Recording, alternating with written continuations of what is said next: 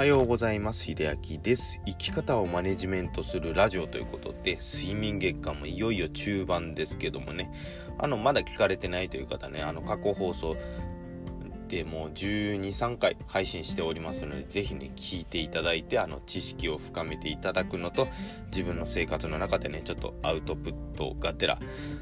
実践していただけるといいかなと思います。で、今日のお話なんですけども、随分基礎的なことをね、今更ですが話そうかなと思いましてまあ睡眠とアルコールの関係ですね。まあこれはあのだいぶ前から言われてますけどもその寝酒は良くないというのはね皆さん周知の通りだとは思うんですけどもじゃあなぜ体に良くないのかっていうのをちょっとお話でね掘り深めていこうと思います。でまあここでね、皆さんに聞いていただいている方に質問なんですけれどもじゃあ寝酒って何で体に良くないのかをねちょっとあの考えていただきたいんですね。まあ理由でも何でも自分の思いつくように考えていただけたらいいと思うんですけども。ねあのこれちゃんとした理由っていうのがあってそもそもねあの刺激物まあアルコール以外でもニコチンとかカフェインとかそうですよね。刺激物自体がその覚醒させてしまうっていう作用があるんでそもそもが睡眠が、まあ、浅くなる。でちゃんと寝ても寝寝つけない、まあ、要するにそのレム睡眠っていう浅い睡眠。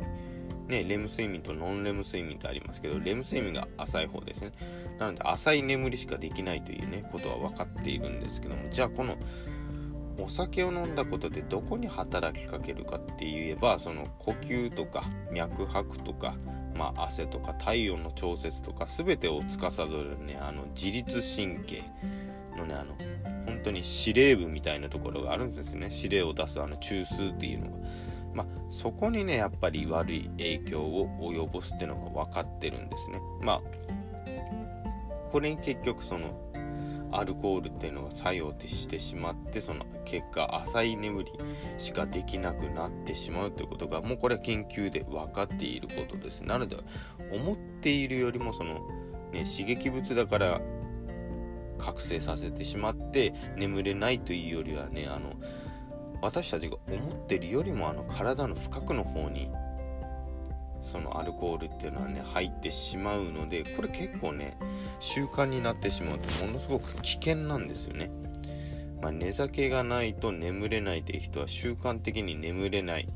まあ、浅い眠りしかできないっていうことになってしまいます。で浅い眠りしかできないっていうとまあ普通に考えて疲労は溜まっていく一方ですよね。じゃあこの疲労が溜まっていく一方まあ回復されない疲労が残ってしまうというとじゃあどんなリスクが潜むか。これはねあの過労死ですね。そう過労死のリスクっていうのは、ね、やっぱりね自分どうなんだろう。自分たちが思ったよりも気づいていないレベル本当に見えないレベルでねあの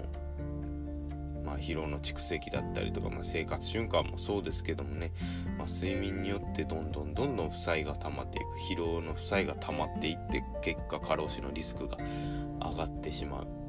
これは確実な話ではないんですけども積み重ねることによって可能性はどんどんどんどん高くなりますよね。であの日本独自の言葉なんですよ過労死っていうのは。まあアメリカとかね海外だとねあの過労死にあたるね当てる言葉がないぐらいあの日本独自のまあ悪い言葉になってしまっているのでね是非ねその過労死のリスクを下げるためにもねその寝酒が習慣になっている人は是非ねあのやめていただくもうこれは運もすもなく是が非でもやめていただかないと自分もそうですけどもね周りにいる人たちもね悲しませないようにね自分の睡眠っていうのはそれぐらい大事なんだっていうことをね意識していただけると幸いかなと思います。ちょっとねあの過労死という言葉でねびっくりさせてしまう方もおられると思うんですけどもやっぱりそれぐらい睡眠というのはね大事なことなんでね是非またこの放送で再認識いただけたら幸いです。最後まで聞いていただいてありがとうございました。それではまた。